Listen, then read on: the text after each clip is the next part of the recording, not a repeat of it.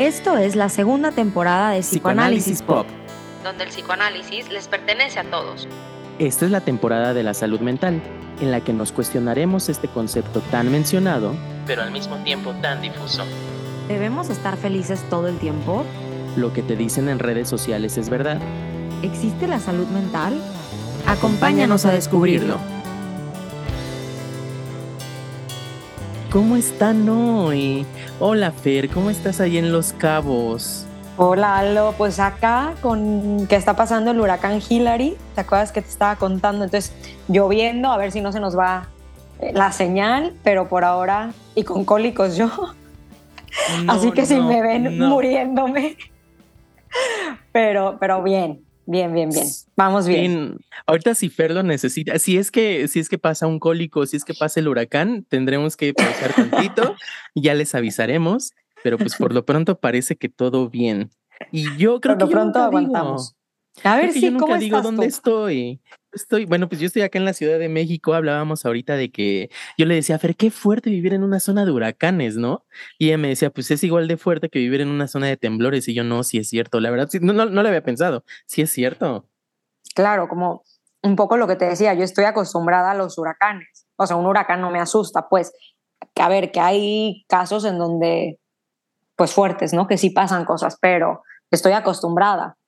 Como tú estás acostumbrada a los temblores. A mí los temblores, yo voy a México y me da pavor que me toque un temblor. Sí, claro. No, y yo le decía a Fer ahorita, yo ya el más acostumbrado a los temblores, a mí me, bueno, no, no sé. Cállate, Aldo. A mí me la pegan los temblores, pero no tampoco, porque fíjate que yo vivo muy, muy, muy al sur de la Ciudad de México, este, en un cerro, pues, o sea, bueno, no en un cerro, pero sí está alto. No se sienten tanto los temblores. Aquí en Ciudad Universitaria, en la UNAM, también está sobre piedra, no se sienten casi los temblores, pero el- mi consultorio está en la Roma, eh, o sea, en el, el mero sitio donde se sienten. Nunca me ha pasado nada, pero pues sí podría pasar, entonces quién sabe. Ah, Entonces mejor no digas nada. Mejor no decimos nada. Pues aquí andamos, amigos. Oigan, ¿qué les pareció el primer capítulo de la, de la segunda temporada, donde hablamos de qué es y qué no es la salud mental? Esperamos que nos hayan escrito, padre. Y hoy vamos a hablar de una cosa que nos pidieron, fíjate, de una cosa que nos pidieron en comentarios. Este fue un request.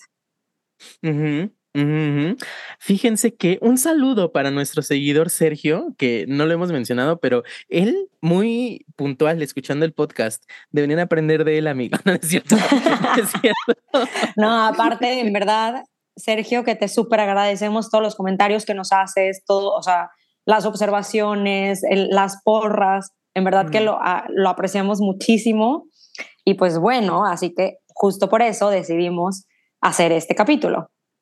Que él nos preguntaba, ¿cuál es la diferencia entre la maestría en psicoterapia psicoanalítica y el instituto en psicoanálisis? Que vamos a llegar a eso, pero para darle más saborcito para las personas que no están eh, como tan metidas en este ámbito de la psicoterapia, queríamos hablar pues un poco más overall, ¿no? ¿Qué es, Ujú. cómo es estudiar psicología desde el inicio?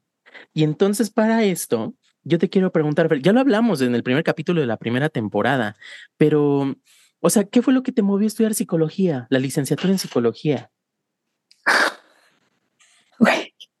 Hoy tuve terapia justo y hablamos un poco sobre eso en mi análisis, pero justo mi analista me decía, es que tienes este síndrome de res- rescatista, ¿no? O sea, que te ha costado tanta estabilidad a ti emocional.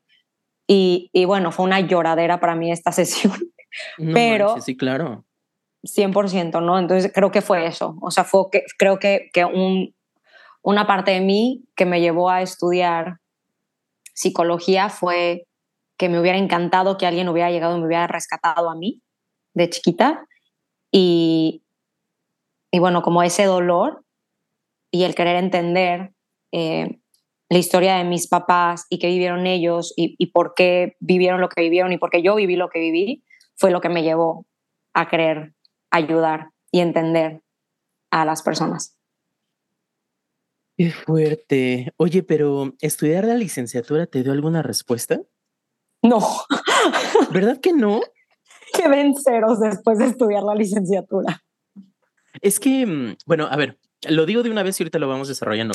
Muchos creen que estudiar la licenciatura en psicología como que te prepara, como que te da respuestas de vida, como que te ayuda a sentirte mejor. Y la verdad es que no es cierto. En psicología vemos todo menos lo que esperamos ver. Este. No, y justo, no, 100, 100%. Y todavía, eh, creo que ahorita, bueno, depende de la universidad, pero cuando yo estaba en la UTLAB, creo que ya lo he dicho, que yo estudié la licenciatura en, en la UTLAB, en Puebla, la, la carrera de psicología era, veías organizacional y veías clínica. O sea, nos tocó ver las dos juntas. Entonces era, o sea, un poco de todo, ¿no? O sea, era como, no, nos, no nos adentrábamos realmente en nada, pero veíamos todo. Entonces, pues no, o sea, es que era todo muy por encimita. La verdad es que sí tuve maestros muy buenos neurólogos muy, muy, muy, o sea, impresionante. O sea, toda la clase, o sea, mis clases de fisiología, de neurología, que sí me dieron clases, eh, o, por ejemplo, había una que se llamaba drogas y conducta. Esa no las dio un neurólogo. Y en verdad yo creo que fue de las mejores materias que tuve, pero no eran, o sea, no es como esta parte que creen que, que, que, que ves terapia y esta parte más clínica de que entendemos por psicología, ¿no? O sea, no vi nunca nada de eso. Claro. Fíjate que, mm, mira, yo no sé cómo o por qué empecé a estudiar psicología, porque ya lo, ya lo platiqué un poco, me acuerdo, en el primer capítulo de la primera temporada, ¿no? Que mm, yo me acuerdo que cuando estaba en sexto de prepa yo quería estudiar un montón de cosas, quería estudiar matemáticas, quería estudiar publicidad, quería estudiar comunicación, por eso estoy aquí en mi fantasía de locutor también. este, quería estudiar un montón de cosas. Eh, y como que dos meses antes de hacer el examen de la UNAM, dije, no, pues psicología. Y si trato de recordar, no me acuerdo muy bien por qué quería estudiar psicología, pero sí tenía que ver como con o sea, por ejemplo, estamos saliendo de la prepa, estamos con nuestros amigos, estamos eh, observando un montón de cosas y como que sí me surgió la pregunta, pues, ¿por qué hacen todo esto? O sea, ¿por qué se comportan así? Y quizá yo en ese momento, yo sería un inventado si te dijera, quería entenderme a mí mismo, porque todavía no estaba ese ojito. Pero ya a medida que fui, como que empecé con esta curiosidad de por qué los demás hacen lo que hacen, pero esta curiosidad de por qué yo hago lo que hago, pues fue a lo largo de la carrera, pero no por la carrera, la verdad. Sí, sí, no, justo, y es que también yo creo que ahí es donde depende como mucho de la historia de cada persona que estudia psicología, ¿no? O que va a terapia o que está como metida en este medio, porque creo que al final a todos nos llega esa duda de por qué yo hice lo que hice o por qué a mí me pasó lo que me pasó, ¿no? Pero ya sea a mí me tocó muy chiquita, pero porque yo tuve, eh, y como lo he dicho mil veces, o sea, un TCA, entonces me tocó como cuestionarme a mí muchas cosas desde muy chiquita. Pero siento que cuando empiezas en este camino, sí o sí te llega esa pregunta. No, o sea, esta parte de curiosidad sobre ti mismo. Sí, oye, pero fíjate que también otra cosa que tú estabas diciendo ahorita, que es esto de, mm, en la carrera veíamos clínica, veíamos organizacional, pero nada de dar terapia. A ver, eh, yo aquí como que sí creo eh, importante decir mi experiencia porque digamos que la UNAM sí tiene la, toda la variedad de lo que es la psicología y por lo general la gente no sabe qué es psicología. Ni siquiera los psicólogos sabemos qué es psicología a veces, la verdad. O sea, existen, para los que nos escuchan y no lo sepan, existen varias áreas de la psicología, varios campos de conocimiento. Entonces aquí en la UNAM, según yo, los tenemos todos, que son, número uno, clínica, que es el tratamiento de pacientes. Eh, está también psicología social, que es este comportamiento de las masas, de los grupos, de este, de qué más, de las comunidades. Tenemos también psicología organizacional, que es la que decías hace rato, que es el comportamiento en las empresas. Ya van tres.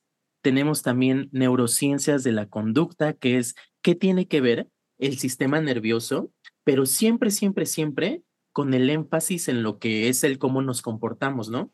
Que tenemos también eh, psicología experimental o ciencias, de la, ciencias cognitivas y del comportamiento, que es investigación de laboratorio, que es esta cosa muy de investigación básica. Cuando digo investigación básica es eh, muy de laboratorio, muy de mover una variable para ver qué efectos tiene en otra variable. Eh, y se me está yendo otra que es em, organizacional, social, clínica, experimental, neuro. Se me está yendo una educativa. Ah. es esta cosa de comportamiento en las escuelas, más psicoeducación, exactamente. Y ¿Sabes qué? Tiempo, porque me van a matar cuando escuchen esto los de la UDLAB. Me, estoy mintiendo, en la UDLAB también vimos todas, ¿eh? O sea, ahorita que estás diciendo todo esto, dije, por supuesto que llegué, o sea, justo eh, cuando yo estuve allá, eran cinco años de carrera y era, era de las más largas porque justo veíamos todas. Entonces pasabas de que por áreas. Entonces sí, perdónenme, yo en mi despiste como siempre, pero no, sí, sí vimos todas. Fíjate, o sea, y yo como que tenía la impresión de que, por ejemplo, en la Ibero, en la NAUA, por lo que me contaban, como que veía nada más clínica y organizacional, como que a lo mucho. Sí, no, no, todas.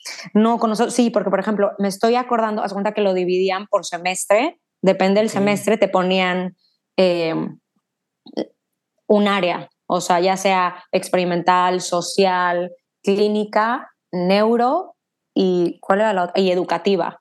Y ahorita que estás diciendo eso, justo me acordé por, los maestros que tuve. Entonces, cuando, cuando tocó toda esta parte de neuro fue cuando vimos drogas y conducta, fisiología de la conducta, o sea, vimos como con puros neurólogos. Luego, cuando vimos educacional, era con personas que, psicólogos que trabajaban en, en escuelas y nos llevaban a las escuelas. Y luego, así como social, hicimos experimentos sociales. En experimental nos las pasábamos en el laboratorio con esa cuestión de ratones y abriendo cerebros. Y, entonces, ahorita que dijiste eso fue como memoria desbloqueada. Los flashbacks. Te dije, mentira, o sea, sí estuve ahí. Sí, oye, fíjate, yo, o sea, yo tenía la impresión de que como que en varias universidades no les daban todas, pero qué chido, ¿no? Sí, yo no ya no lo hacen, ¿eh? O sea, yo fui la última mm. generación que lo hizo. Después ya eh, bajaron los años de estudio de la carrera y aparte ya estaba dividida. O sea, ya tú elegías por qué área te querías ir. Pero a mí sí me tocó ver todo.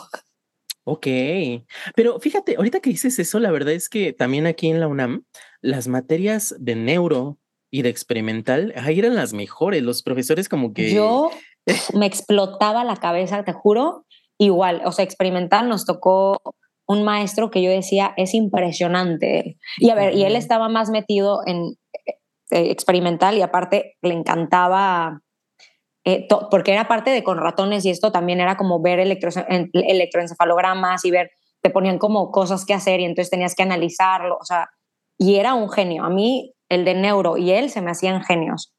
Cañón. Es que aparte es impresionante, o sea, como que como que suelen ser materias, suelen ser profesores también más organizados, eh, más organizados. Y sabes que es que ahorita que estás diciendo esto, no puedo creer que en verdad había bloqueado todo esto de mi cabeza, pero eh, no sé si lo he dicho, pero bueno, yo en la universidad me embaracé, o sea, cuando estaba en la licenciatura, los últimos dos años, de hecho, de la licenciatura yo le hice embarazada y luego con mi bebé, y por eso me atrasé un poco. Entonces, pero la, la universidad en verdad fue un súper apoyo increíble. Y en verano me abrían esas materias que no se abrían, pero por ejemplo, eh, una de, de, laboratorio que era eh, justo esta parte del electro, me la dieron a mí sola. Entonces no sabes, o sea, lo increíble que fue, porque yo tenía al maestro y a todo el equipo y todo, o sea, esa, esa área para mí solita. Entonces yo podía hacer los experimentos y ver, y, y pues el maestro solamente me tenía a mí. Entonces fue increíble llevar todo eso yo solita y poder eh, tener toda la atención y hacer todas las preguntas que yo quería. Oye, qué, qué estrés y qué privilegio también. No, la verdad es que yo lo disfruté. Era un super maestro y ese maestro en una de las clases, todavía no está embarazada yo, eh, era nadie, nunca, o sea, más bien, creo que no sé cuántos años alguien había sacado un 10 en su materia limpio, ¿no? Y ahí voy yo, sin saber, y cuando él me vio, como que él después me lo contó, pensó que era como esta típica que estudiaba psicología solo mientras me caso. O sea, como porque no supe qué estudiar y me metí aquí solo por, ya sabes, porque no sabía qué hacer con mi vida. Y en el primer parcial me saqué 10, limpio. y me lo repitió el examen. O sea, me dijo, no, o sea, no, no, no hay manera, hiciste trampa. Y yo de que claro que no hice trampa. Ni siquiera yo sé cómo saqué 10, la verdad. O sea, si me preguntas, no tengo ni idea. Pero me lo volvió a hacer y volví a sacar 10 y él es el que daba estas clases de laboratorio. Entonces también por eso me abrieron la clase y por eso como que me, me apoyaron Mm. tanto. Entonces por eso no fue tan estrés, porque la verdad es que después tuvimos como muchísima confianza y me apoyó muchísimo, que fue muy padre. Oye, ¿y qué pasó? Que se enteró que sí sacaste 10 limpio. Pues porque me lo volvió a hacer enfrente de él el examen. ¿Y qué te dijo? Y pues cuando vio que sí me había sacado 10, me- ahí fue cuando me confesó. Te- Bueno, terminó el semestre y cuando terminó me dijo, pero es que te tengo que confesar que es que ya que te conocí, me di cuenta que sí te interesaba y que sí eres súper aplicada y que preguntas y que estás atenta, pero es que las primeras clases, porque, a ver, la clase era a las 7 de la mañana. Yo, yo soy muy mala con los horarios y con mi... Entonces siempre llegaba tarde y siempre llegaba toda dispersa. Entonces yo creo que él al seguro dijo, esta niña está aquí solo para perder su tiempo. Pero no, ya que me conoció, ya. Él quería que hiciera mi tesis con él, pero no, eso sí me dio miedo. Dije, no voy a poder. Qué fuerte. Ahorita vamos al tema de tu tesis, ¿eh? Porque también vamos, vamos a eso. Pero, oye, qué chido, qué chido. Sí. Fíjate que eh, acá, oye, también pregunta, porque yo creo que eso también es una diferencia importante. ¿De cuántos alumnos solía ser tu grupo o tus grupos? Mis grupos eran máximo, según yo, de 20. Qué Máximo. Éramos muy poquitos. ¿eh? Éramos muy, muy pocos, porque nunca se llenaba aparte. O sea, era muy raro que se llenara. Pero es que la UTLAP es chica. O sea, Mm. según yo en la UTLAP no, o sea, tienen un límite y se acaba. Entonces, sí, la verdad es que éramos muy poquitos. Mm. ¿Tú allá CEU cómo era? eran Grupos de 60. En los primeros semestres sí son de 60. Van saliendo conforme van avanzando los semestres, pero sí 60, 50, una cosa así. En los primeros cuatro semestres, y ya que entras a área a partir de quinto semestre, pues ya son grupos más chicos, como de. Pero un grupo chico acá es de 25. Lo que era más o menos mi grupo normal. ¿Pero a qué te refieres cuando dices área? Ah, esa es otra cosa. Porque acá en CEU, los eh, la carrera dura cuatro años, es decir, ocho semestres. Y los primeros cuatro semestres son de área formativa, es decir, llevas materias de todas las áreas. Mm. Eh, y a partir de quinto, tú escoges las materias de qué área quieres. Entonces, por ejemplo, yo metí, bueno, ya les platicaré ahorita eso, yo metí puras de experimental y algunas de clínica. Entonces, sol- yo nada más llevaba experimental y clínica a partir de quinto semestre. ¡Wow! Ah, no, acá no.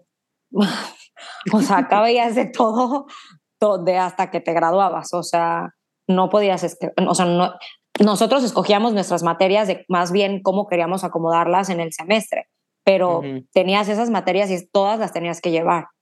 Entonces no, Mm. no salíamos con, porque, por ejemplo, mi, mi cuñada, eh, ella estudió psicología en, en la Autónoma de Nuevo León Ok. y ella al final también salió con, tipo con una especialidad porque al final como te, o sea, se termina yendo por un área. Acá Ujú. nosotros no, no, no salíamos con nada, o sea, salíamos con la licenciatura de, de psicología y se acabó. Ujú. Ok. Oye, ¿y cuál era tu materia favorita o tus materias favoritas? Mis materias favoritas. Mi materia favorita de todas fue la de eh, psicoanálisis. Nos dieron una Ah, clase, era una maestra argentina, es, me imagino, muy, muy buena, eh, pero fue, o sea, me fue muy bien en la, uni- en la universidad, la verdad, pero esa materia fue la única en la que me fue muy mal. Ok, ok, ok. ¿Qué veían o qué? Vimos, vimos mucho Freud y Lacan. Ella era lacaniana. Ok. Entonces, sí, como que, por ejemplo, todo el complejo de Edipo, todo esto nos los enseñó a través de los ojos de Lacan. Y aparte la expresión a través de los ojos de la cara. Es que fue de las cosas más complicadas que vi en mi vida, te lo Ay, juro. está O sea, horrible, güey. la verdad. Perdón, dejaba unas lecturas. pero que yo, te juro, leía y yo decía, es que aparte en la licenciatura, a ver, no tenía ni idea de nada de psicoanálisis, la verdad, y yo decía, ¿qué estoy leyendo? O sea, pero a ver, eh, en la licenciatura yo leí El placer de leer a Freud, de Nacio, y se me hizo una joya, o sea, joya, joya, y de ahí fue cuando dije, si yo ya decía que quería ser psicoanalista, ahí fue cuando dije, es que 100% tengo que ser psicoanalista. O sea, no hay manera de que no, aunque esté batallando con mi vida. Pero es que nos dejó unas lecturas que eran difíciles, Aldo, pero te juro que eran joyas. O sea, que, que yo las leí, yo decía, esto me vuela la cabeza un millón de veces. Sí, es que sabes que yo sí me he dado cuenta que mm, en lugares que no son especialistas todavía, por ejemplo, APM, en lugares como más general de psicología, si es que lleva a ver, llega a ver psicoanálisis, como que son muy Lacan, ¿no? Como que lo más popular es, bueno, Freud, obviamente, y Lacan. Es que tenemos mucha, o sea, la mayoría de los que, no quiero decir la mayoría, pero sí, o sea, muchos de cómo llegó la, el psicoanálisis en México es por Argentina, ¿no? Y los argentinos son muy lacanianos. Entonces también como traemos mucho de Lacan o de Estados Unidos, que son más del yo, ¿no? Entonces, como que es estos mundos totalmente, totalmente separados, pero bueno, no separados, pero sí están muy contra, o sea, unos... No, pero sí, psicoanálisis lacaniano es el opuesto 100% a la psicología del yo estadounidense, o sea, psicología del yo estadounidense es de que pruebas, test, este, experimentos, observación directa, o sea, no tiene nada que ver con lo lacaniano. Sí. Pero sí, eh, fíjate que eh, yo, oye, ¿y tuviste muchas materias de psicoanálisis? No, solo esa. O sea, solamente tuve una y ya nunca más volví a ver psicoanálisis. Es que justo ahorita, antes de, grabar, fui a comer con una amiga, fui a la, a la, a la comida corrida y fuimos, todo padre. Y me preguntó, ella es una amiga de acá del laboratorio, que ella acaba de empezar su maestría en psicoterapia familiar este, es más chiquita que yo y pues ya nos hemos visto algunas veces cuando sale de sus clases y así, ¿no? Fuimos a comer y me preguntan, em, ¿cómo, ¿cómo te acercaste al psicoanálisis? Y yo pues ya le di vuelo a la hilacha, ¿no? Este, pero le digo, es que cuando yo estaba acá en la licenciatura en la facultad, yo no tuve clases de psicoanálisis. O sea, yo tuve una clase de psicoanálisis con un doctor que era lacaniano también 100%. Entonces era de que sí nos dejaba leer cosas y así, sus clases eran buenas, eran bastante buenas, pero la verdad es que no le entendíamos. o sea, sonaba padre, pero no le entendíamos. Es que sí, o sea, es que ya brincándome un poco a la maestría, pero es que cuando, cuando llegué a la maestría, que llegamos juntos, yo me acuerdo que hablaban y que yo decía, ¿qué? O sea, en la vida había escuchado un montón de términos del, o sea, o a lo mejor los escuché en la licenciatura, pero es que si lo ves una vez, o sea, en una clase, en cinco años, para mí no fue nada. Entonces, como que yo decía, no, sé de psicoanálisis, o sea, no sé nada de psicoanálisis en verdad. Sí, claro. O sea, y para quienes nos estén escuchando también que, bueno, pues nuestro título que del podcast, no es, como se llama el podcast, pues es psicoanálisis pop, chance y les interesa el psicoanálisis. Y como decirles de una vez que si se meten a la licenciatura en psicología no van a ver casi psicoanálisis. Eh, y peor tantito, no salen preparados para la clínica, no salen preparados para dar psicoterapia. O sea, lo mucho, por ejemplo, por ejemplo acá yo llevé materias de entrevistas, sí, de las primeras entrevistas, llevé materias de psicometría, llevé materias de psicodiagnóstico, o sea, como que te preparan un poquillo para entrevistar, sí, y el diagnóstico, como para el primer contacto. Pero para llevar un proceso terapéutico, la verdad es que no. No, igual que tú, ¿eh? O sea, entrevista, diagnóstico, test, o sea, nos dieron creo que dos materias sobre eso, pero sobre cómo dar, o sea, todo el proceso terapéutico, yo salí en ceros, o sea, no tenía ni idea de cómo se hacía. Y justo un poco tenía idea, pero porque yo había ido ya, muy, o sea, llevaba muchos años en terapia yo, entonces por eso sabía que era la terapia. Pero si yo tenía compañeros que nunca en la vida habían ido a terapia y que estaban en psicología y yo decía, con las clases que están teniendo es que yo me siento preparada. Si nunca has ido a terapia es que no sales preparado, no tienes ni idea de qué es la terapia. Sí, o sea, y, y, aquí sirva también para decir una cosa un poco incómoda, que mm, luego yo lo decía mucho en mi TikTok cuando usaba TikTok, que síganme si quieren, arroba Aldo Cristian, Aldo Xtian, ahí me encuentran, pero ya tiene mucho que no subo nada, ¿eh? entonces ahí van a encontrar TikToks viejos. Em, yo decía mucho esto de que mm, hay que tener cuidado con un psicoterapeuta que tenga al menos la formación de maestría o esté haciendo su maestría, porque si está dando terapia únicamente con licenciatura, ni le han pedido ir a un proceso psicoterapéutico, ni le han pedido ir a, sus supervisiones, a llevar sus casos a supervisión, y no ha estudiado la teoría específicamente en psicoterapia y en la teoría en la que, en la que quiera desenvolverse también. Entonces, sirva para decir que mucho cuidado con, con la psicoterapia, con cómo abordan la psicoterapia, cómo se acercan. Y, y también, sabes que ahorita estoy, según yo, legalmente no se puede. O sea, según yo, por ley, es que si te piden tu cédula de, o una especialidad en psicoterapia o algo. Sí se puede, legalmente sí se puede. Sí se puede. A mí me asustaron en la maestría, me decían como, tienes que tener mucho cuidado porque para dar terapia, digo, nos dejaban dar terapia, no es que no nos dejaban mientras que estábamos, más bien teníamos que hacerlo, ¿no? Pero sí teníamos que tener cuidado.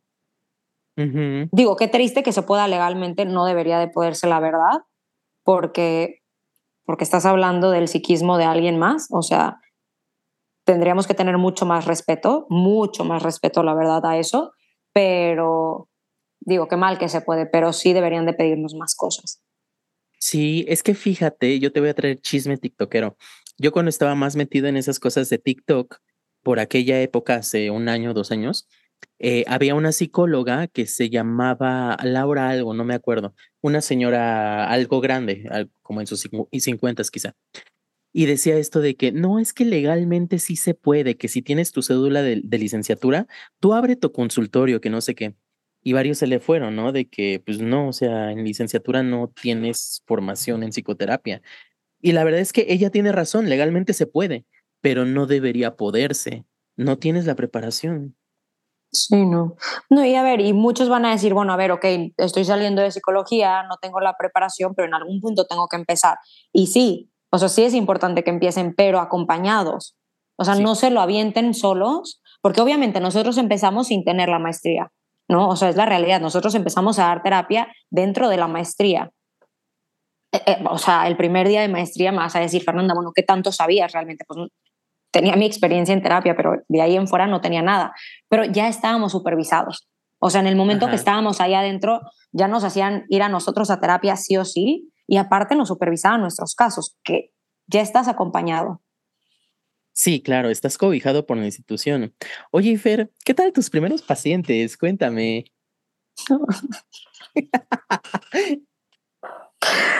Mis primeros pacientes. A ver, las primeras terapias que me voy a, qué mentirosa soy, ¿eh? Me voy a desmentir yo solita. Mis primeras sesiones que di fue en la licenciatura con una maestra que tenía una asociación de, mujeres que habían sufrido violencia. Entonces, ella me invitó, ella me invitó eh, a, a acompañarla cuando ella daba terapia y yo estaba ahí como escuchaba y poco a poquito ya me fue soltando y yo empecé a dar sesiones a mujeres que habían eh, sufrido violencia eh, física y psicológica de sus parejas.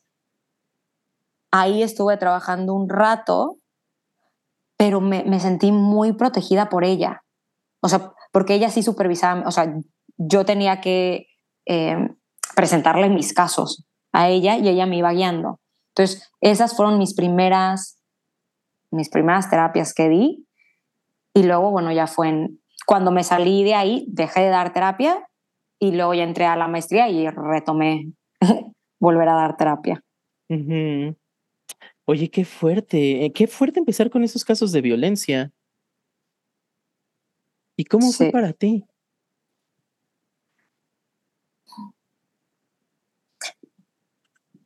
No sé si ya lo había contado, pero yo estuve en una relación eh, en donde hubo mucha violencia y terminó eh, en violencia física.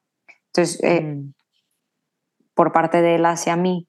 Entonces fue algo que ya llevaba trabajando yo en terapia mucho tiempo. Entonces me sentía bastante fuerte.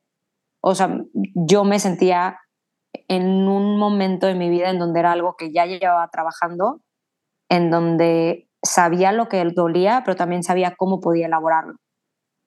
Entonces me sentí muy segura dando terapia en esa área, en ese momento de mi vida.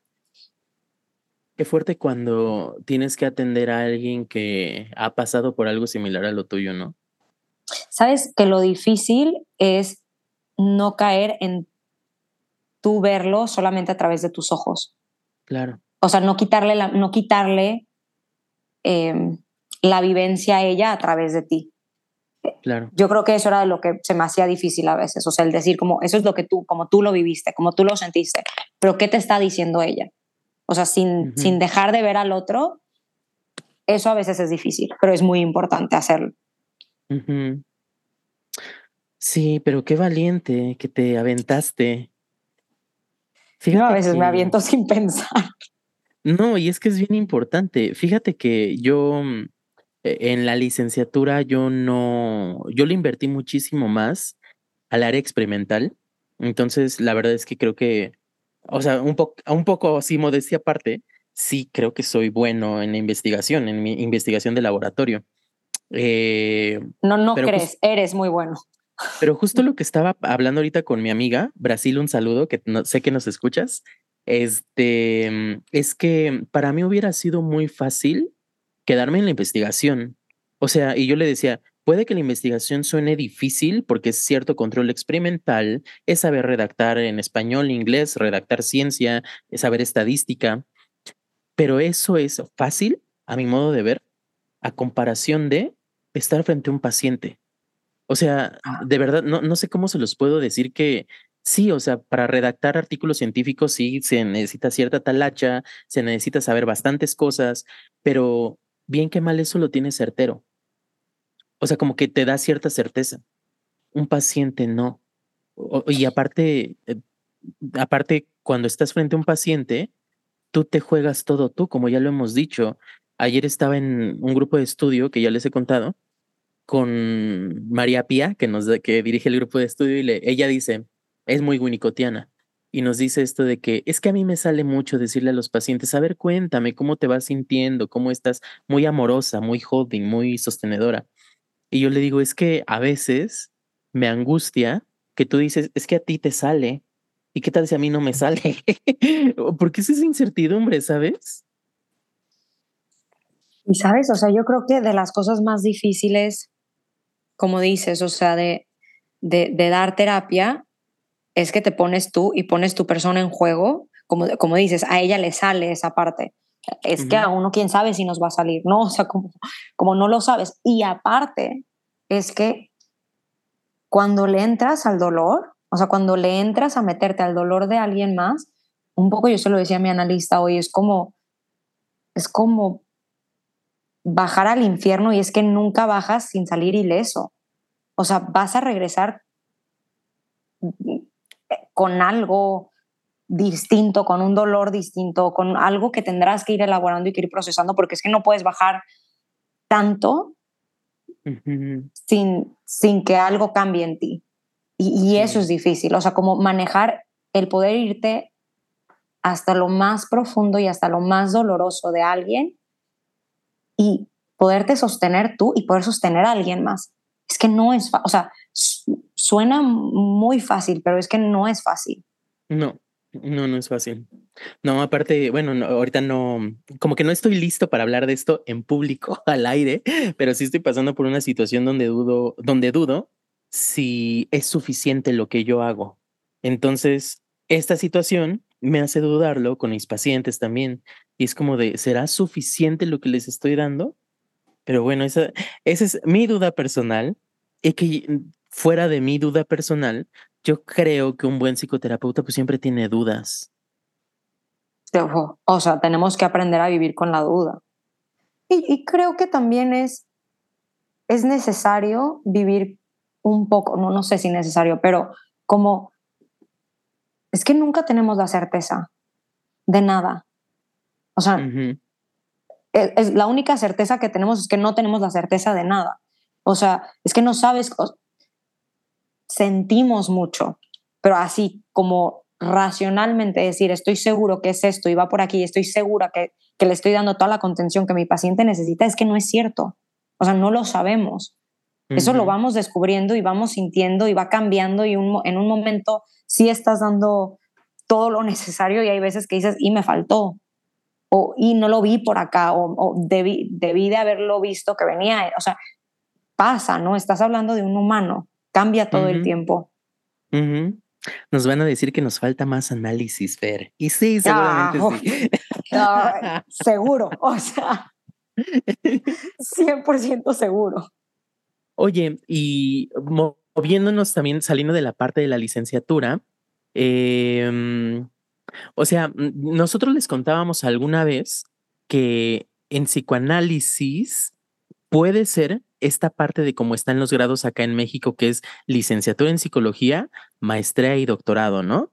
Que es un poco el sistema de la SEP, que por ejemplo en APM sales eh, de la universidad donde hayas estudiado, sales como licenciado, licenciada en psicología y puedes entrar a la maestría en psicoterapia, psicoana- en psicoterapia general, pero en realidad es psicoterapia psicoanalítica o en APM, en la Asociación Psicoanalítica Mexicana, también tienen la maestría de psicoterapia para niños y adolescentes, que son las dos maestrías pero hay un montón de otras instituciones donde también ofrecen maestrías. Por ejemplo, Centro Eleya, maestría en psicoterapia psicoanalítica.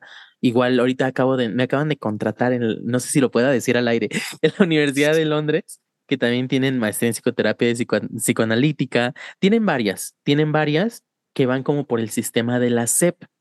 Pero algo que no sigue el sistema de la SEP es la formación en psicoanálisis o el Instituto de Psicoanálisis. Es un poco un sinónimo, la formación en psicoanálisis o el Instituto de Psicoanálisis, que es esta preparación que Fer es la- lo que está viviendo justo ahorita, que para entrar en ella, el requisito que le dan en APM es que haya estudiado la maestría en psicoterapia, o sea, que ya tenga cierto recorrido en psicoanálisis. Y, a ver, cuéntanos, ¿en qué consiste, Fer? ¿Cómo, cómo es la formación? A ver, y un poco lo que dices, la formación ahí sí ya no tiene un, un grado en la SEP. O sea, ya la formación es que tú sales como psicoanalista, pero para la SEP mm, sigue siendo maestra, o sea, sigue solamente contando con la maestría y ya está. Creo que en la APM, creo que sí hay un doctorado, ¿no? Pero igual no sé cómo funciona. No sales como psicoanalista, solamente sales con el doctorado. Entonces, si quieres ser psicoanalista, pues sí o sí sales sin un título en la SEP. Pero en la formación, mm, a ver, para poder entrar a la formación, como dices, te piden eh, la maestría o tener algún tipo de recorrido en psicoanálisis. Y a mí me pidieron hacer una autobiografía de cinco cuartillas, creo. Y te entrevistan cuatro psicoanalistas. Ok, oye, rudo, las cuatro psicoanalistas, ¿eh? ¿Por separado o juntos? por separado. Ok. O sea, tú les mandas tu autobiografía, ellas la leen y de ahí yo me imaginé que era tipo eh, la maestría, la verdad. O sea, yo dije, ay, me van a ver, me van a preguntar cosas. No, o sea, no. Sí son rudas, o sea, sí se Ah, van pidos, con pidos, preguntas. pidos, pidos. Porque en la maestría, para estar entrar a la maestría, sí nos pedían también una autobiografía y nos veían tres analistas para ver si entrábamos o no. Pero bien que mal era pues, un poco light, era un poco de por qué quieres entrar, cómo piensas pagar la maestría, eh, eh, eh, te ves eh, atendiendo pacientes, cosas medio light. acá no.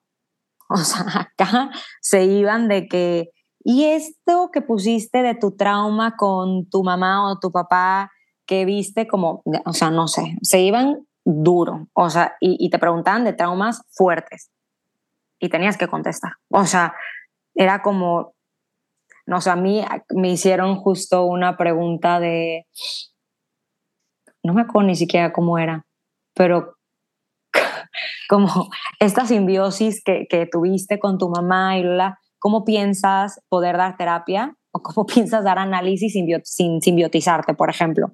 Y yo, no sé, o sea, no tengo ni idea. Como que hay, o sea, habían temas que yo me quedaba, pues apenas lo estoy elaborando o estoy intentando, ya sabes, o sea, que no sé, o sea, y eso fue light a comparación de otras que se agarraban de temas más fuertes y que a mí me preguntaban cosas muy fuertes. Entonces, eso se me hizo rudo y ya de ahí creo que te esperas como, como en noviembre es cuando hacen una junta los psicoanalistas que entrevistan y en esa junta todos exponen los casos y ahí deciden quién entra y quién no entra.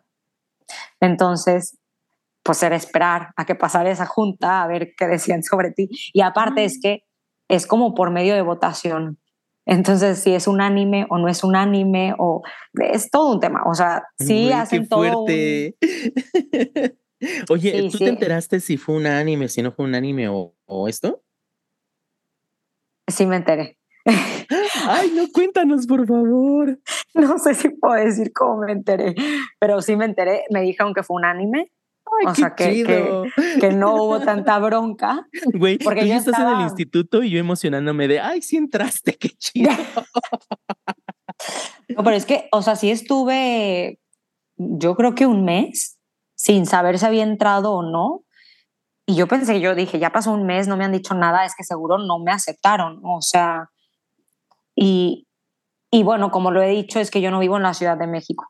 Entonces era, es que si no me aceptan, no sé en dónde más me puedan aceptar porque va a ser por, o sea, no presencial, va a ser como muchas veces virtual y es que muchos no lo están aceptando de esa manera. Entonces yo sí me empecé a conflictuar de decir, es que chance nunca voy a ser psicoanalista. o sea, como si no me aceptan, no sé qué voy a hacer. Pero bueno, pues ya cuando me aceptaron ya fue una paz mental, pero para mí después vino lo rudo, porque es que luego te piden, o sea, que si vas a entrar tienes que ir cuatro veces análisis a la semana, más supervisión. Y la realidad es que yo había ido a análisis, pero nunca, nunca cuatro veces. O sea, había ido, creo que dos veces. Tres, no me acuerdo si tres, pero dos sí había ido. Pero pero cuatro sí hacen la diferencia feo. o sea, yo siento que me fui a mis partes más psicóticas del mundo y yo me estaba volviendo loca. Entonces, más que la parte académica, o sea, que en la parte académica apenas voy, acabo de pasar el segundo semestre, pero en la parte académica fue repasar a Freud de pies a cabeza el primer semestre, luego ya te van metiendo a más autores contemporáneos. Eh, entonces la parte académica no se me hizo tan pesada, la verdad, o sea, se me hizo como muy parecido a la maestría. Se me hizo más pesado eh, la parte de tu propio análisis, o sea, de tener que entrarle a cuestiones mucho más profundas porque pues tienen razón, es que si tú vas a llegar o vas a llevar a tu paciente a, lados más profundos, tú tuviste que haber entrado y salido de ahí. Eso fue lo más difícil que se me ha hecho hasta ahorita. Güey, qué fuerte. Oye, y ahorita que estás mencionando esto del repaso de Freud de pe a pa, eh, pues un poco para decirles también, ¿no? Que la práctica psicoanalítica actual, hoy en día, pues ya no es Freud. O sea, Freud es muy importante. Freud es muy importante, pero eh, la práctica del psicoanálisis hoy en día ya no es de que en silencio y mm. este, todos callados y eh, psicoanalista pasivo y no te dice nada durante la sesión y nada más interpretar. O sea, no, es un trabajo mucho más eh, es que no me gusta, fíjate, no me gusta la palabra profundo, pero mucho más íntimo, mucho más de contacto, mucho más de... Mucho más vincular. Pero creo que también es justo por el, por el tipo de pacientes que estamos viendo ahora, ¿no? Y, un poco es lo que yo decía, o sea, Freud puso las bases y las bases sí o sí no las tenemos que saber sí o sí, o sea, no hay manera de que un psicoanalista me diga yo no quiero leer a Freud, porque entonces no entiendo por qué quiere ser psicoanalista. Claro. Pero ya ahora, si nada más te quedas con Freud, te quedas muy corto. Sí. Porque es que sí, la clínica ha cambiado muchísimo, o sea, la base, como digo, sigue siendo la misma, ¿no? O sea, transferencia, contratransferencia, bueno, que Freud ni habló tanto de la contratransferencia, habló de la transferencia un poco, pero por ejemplo, eh, esta parte de asociación libre, todos lo seguimos teniendo. O sea, sí o sí tenemos que entender que es la asociación libre y sí, tenemos, sí o sí tenemos que entender que es la escucha flotante. Pero de ahí en fuera, todo lo, o sea, muchos otros conceptos ya no vienen de Freud y vienen de otros psicoanalistas más contemporáneos que sí o sí también los tenemos que conocer. Sí, eh, sí, justo, justo, justo. O sea, eh, si bien la clínica contemporánea ha cambiado mucho, no hay manera de hacer clínica contemporánea si no te estudiaste a Freud de Peapa. hay un artículo que me gusta mucho de Winnicott, de Donald Woods Winnicott, que ya lo hemos mencionado aquí muchas veces, aspectos metapsicológicos de la regresión de 1954, si no me equivoco, que dice Winnicott algo así como, em, si tú eres un psicoanalista y estás atendiendo estos casos más en lo límite, más del desamparo, más de todo esto, vas a tener que cambiar tu técnica definitivamente, no te vas a poder cambiar, no vas a poder seguir con lo freudiano, pero si estás empezando, no uses esta técnica. De hecho, me desesperanza un poco porque dice Winnicott, si vas en tus primeros 10 años como terapeuta analista, no uses esta técnica, sigue trabajando freudianamente por 10 años y ya después te cambias. Y yo estoy muy de acuerdo. O sea, la verdad es que yo sí estoy muy de acuerdo porque sí creo que todo lo que Freud eh, puso en palabras, o sea, complejo de Edipo, o sea, todo, todo esto es que en todos los pacientes lo vas a ver de una u otra manera. Entonces, sí, sí es como la base para entender el psiquismo. No, o sea, esta parte inconsciente, eh, ello, yo, super yo, o sea, todo esto es que de ahí viene, ¿no? Y, hay que entenderlo. Y hay que saber trabajarlo.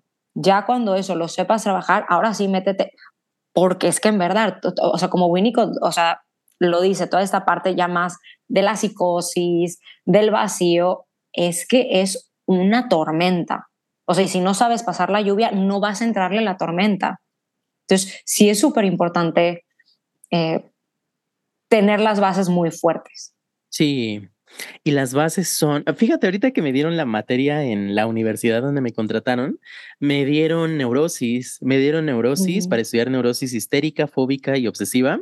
Y digo, ay, qué bendición, porque como que ya se me olvidaron todas esas cosas, como que ya estoy muy Winnicott y todo esto, pero no digo, no, hay que regresar a las bases, hay que regresar a las Ay, porque aparte aprendes mucho, ¿no? O sea, siempre, por ejemplo, yo también, pues desde que salí de la maestría, como que un poco ya ni había vuelto a abrir un libro de Freud, yo creo, pero es que tiene textos impresionantes, o sea, duelo y melancolía, hay tantos que yo, el narcisismo, o sea, hay muchos que en verdad dices, son, o sea, no se, o sea, no, no se te pueden ir, o sea, los tienes que tener presentes, ya sabes, entonces yo creo que de vez en cuando regresar a Freud es súper importante. ¿Sabes qué? Léete un artículo, Freud, 1900, 1890. Fíjate, 1890, tratamiento del alma. Léetelo, por favor. me lo voy a volver a leer. Está chiquis, está chiquis. Sí. Lo estamos viendo en el grupo de Clínica del Desamparo. Y justo 1890, 10 años antes de Interpretación de los Sueños, ¿cómo hablaba de esta cosa de eh, tu tarea como, como terapeuta es escuchar, estar ahí presente y escuchar? Es como, güey, pero sigue, sigue siendo actual, ¿no? O sea, es que ahorita es nuestra tarea, ¿no? O sea, entonces es a lo que voy, o sea, como hay mucho, hay mucho, en psicoanálisis ya hay demasiado, hay, mm, o sea, tiene mil raíces ahorita el psicoanálisis y está increíble, pero pues Freud es Freud. ¿Qué tal el es el papá? A gusto, ¿no? A gusto, padre, relajado también. Sí, muy, muy relajado. Pues esperamos que les haya gustado, amigos. Esta es nuestra experiencia en la licenciatura, en la maestría, en el caso de Fer en el instituto. Tampoco es como obligación necesario que si quieres ser terapeuta, que continúes a fuerzas en el instituto. Te da mucho el instituto, pero pues te la puedes, por ejemplo, yo lo que he hecho mucho es esto de, ahorita no puedo entrar al instituto porque no me alcanza la vida, eh, pero pues sigo en grupos de estudio, sigo aprendiendo, sigo estudiando, sigo dando clases, que eso también es muy importante. Eh, entonces, pues uno, uno encuentra sus maneras de estar presente, de, de seguirse actualizando también. Claro, y a ver, y eso es otro punto, ¿no? Es que, a ver, hay muchos que quieren hacer la maestría en psicoanálisis, pero no quieren ser psicoanalistas, que creo que también es válido, ¿no? O sea, hay para todos y, y, y no porque te quedes en la maestría, quiere decir que no estás actualizado y que, o sea, a ver, hay en la, nada más en la APM, hay congresos, hay diplomados, hay, ¿no? O sea, conferencias todo el tiempo, o sea, hay mucho, hay, la verdad hay muchísimo de dónde, de dónde crecer y de dónde seguir aprendiendo. Escríbanos si tienen preguntas, amigos. Escríbanos, díganos qué les pareció el episodio. Acuérdense que si nos siguen en Spotify, síganos. Número uno, síganos. Número dos, denos cinco estrellas. No menos, no menos, denos cinco estrellas. Este, píquenle a la campanita para que les avise que llegó un nuevo capítulo y todo esto. Eh, compártanos, eh, díganles a sus amigos, existe un podcast muy padre, compártanos. Si nos escuchan en Apple Podcast, si nos escuchan en Google Podcast, hagan lo mismo, pero en esas plataformas. Si nos escuchan en YouTube, síganos, denos like, coméntenos. Yo ya, el más influencer. Y síganos en nuestras redes sociales, en Instagram, arroba psicoanálisis.pop. ¿Tú cómo estás, Fer? Arroba psic.fernandate Exactamente, yo estoy como arroba psicoanálisis.aldo.toledo. En nuestro Facebook nos encuentran como Psicoanálisis Pop, en nuestro TikTok, arroba Psicoanálisis Pop, todo seguidito. En nuestro, ¿qué más tenemos? ¿Qué más tenemos? Ah, ¿no? ¿Quién sabe? En la red social que quieran. Ah, en nuestro Twitter, ahí esperemos que ya esté activo este, arroba eh, psicoanálisis.pop, no sé, búsquenos. Ese no me las sé, debemos aparecer por ahí. Búsquenos y nos vemos la que sigue. Denos mucho amor. Sí, por favor. Queremos quedarnos, queremos que nos patrocinen, porfis. queremos que nos paguen por hacer esto también. claro, claro. Uno está aquí porque quiere, por gusto, por amor, por amor al arte, pero un dinerito extra no caería nada. Nunca cae mal.